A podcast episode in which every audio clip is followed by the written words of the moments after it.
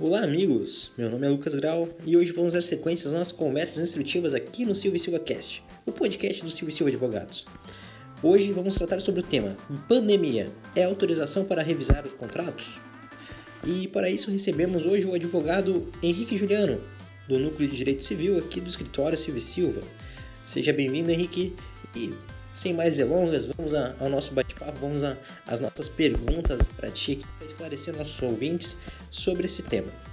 Doutor Henrique, nessa época de crise, por conta da pandemia do Covid, muita gente reclama que a situação ficou ruim, a ponto de não poder cumprir ou com um ou outro é, compromisso né, que normalmente seria cumprido.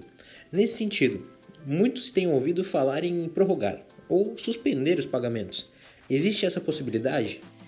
Sim, Lucas, de fato existe essa possibilidade, mas o que não podemos deixar que se espalhe por aí é que isso seja uma consequência automática da pandemia. Isso não acontece, tá? É importante que se tenha em mente que, que um contrato firmado ele vale até que algo seja feito expressamente para alterá-lo. Regra geral de iniciativa das próprias partes que vão aditar esse contrato. Ou seja, alguém vai ceder quanto ao prazo, alguém vai ceder quanto ao preço, é, a obrigação vai ser aceita para ser feita no futuro, como uma obra que a parte que executar vai fazer depois e também vai receber depois. Nesse caso seria como um acordo, ok. O problema surge na verdade é quando apenas uma das partes quer alterar o contrato e a outra não quer ou não pode fazer isso. Não pode deixar de receber, não pode diminuir o prazo, não pode esperar para que a obrigação já seja cumprida. Aí surge aquele impasse. E nesses casos, quando tem resistência de uma das partes, quando não tem consenso, inevitavelmente vão ter que recorrer ao judiciário para resolver o problema, né? E o judiciário pode sim flexibilizar, tem regras para isso, é, mas até lá o contrato vale. Até lá o contrato vale, tem que ser cumprido, é exigível e é executável. Mas como definir de quem é o direito para alterar o contrato em uma situação em que todos são atingidos e não só uma das partes? Como é o caso dessa pandemia, né? É, que podemos até dizer que tem uma abrangência mundial. Então, Lucas, aí já entramos na discussão sobre os requisitos legais mesmo para revisar o contrato, né? Eu vou me ater aqui aos requisitos gerais, tá? Da legislação comum ordinária, entre dois particulares em pé de igualdade, né? deixando a situação de, de consumo no primeiro momento de fora, porque lá, lá no consumo a, a condição é mais facilitada para o consumidor, então é, é diferente um pouco a regra. Mas regra geral é o seguinte: teoria jurídica aplicável fala em imprevisão e onerosidade excessiva. É, ou seja, um acontecimento imprevisível que afete as partes e onere uma delas exageradamente em relação à outra pode permitir a, a adequação contratual sim. Agora, quanto a esses requisitos, é importante que se diga o seguinte: que quanto a ser imprevisível, por exemplo, não basta de ser imprevisível e se utiliza muito o termo caso fortuito e força maior, tá? Não basta isso. Ele tem que ter atingido a atividade da pessoa. Ele tem que ter mudado a vida dessa pessoa. A pandemia de Covid, por exemplo, é indiscutivelmente é um, um acontecimento extraordinário. Mas a pergunta é: prejudicou a parte em que o acordado? Ele parou de receber alguma coisa nesse período? Entende? Foi paralisada a atividade ou o rendimento dele? Depois é importante que se pondere que assim, aquilo que se quer alterar seja prazo, seja batimento, ou perdão em cargos, enfim, rescindir sem multa, tá? é, não pode ser uma condição que prejudica demais só a outra parte. Isso estaria um desequilíbrio no contrato.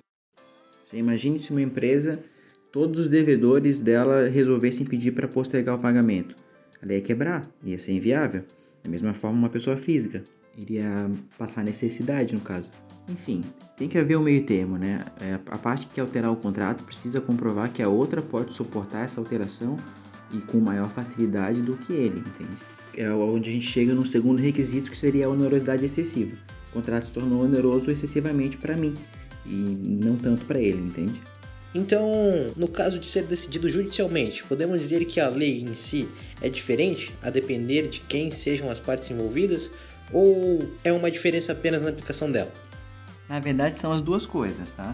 Na relação de consumo, tem uma legislação específica, que é o Código de Defesa do Consumidor, a Lei 8.078 de 90, que é aplicável ao caso além daquilo que tem no Código Civil. Enquanto que nos demais casos, aí aplica-se a legislação ordinária, que via de regra é o Código Civil. É, nesse sentido, as principais diferenças são de interpretação também das normas, entende?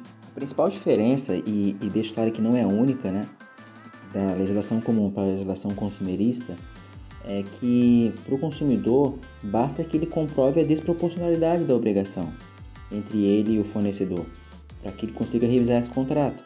Esse desequilíbrio podia estar ali desde o início da contratação ou pode decorrer da pandemia, por exemplo. Mas não necessariamente é exigido que haja uma pandemia ou uma causa extraordinária e imprevisível para que ele tenha o direito de adequar o contrato para equilibrar novamente. O código é claro ao falar em prestação desproporcional ou é uma interjeição né, alternativa ou fato superveniente que, que torne o contrato oneroso. A ideia é que ele, consumidor, é mais frágil, é hipossuficiente e tem que ser protegido. É isso que a lei diz e os ajustes no acordo depois de assinado são mais comuns nesses casos por isso. Né? Doutor Henrique, muito obrigado pela sua participação e contribuição intelectual aqui no nosso podcast. Sem dúvidas, foi muito esclarecedor. Ouvintes, nos sigam em nossas redes sociais para eventuais dúvidas ou sugestões. Um abraço e até a próxima!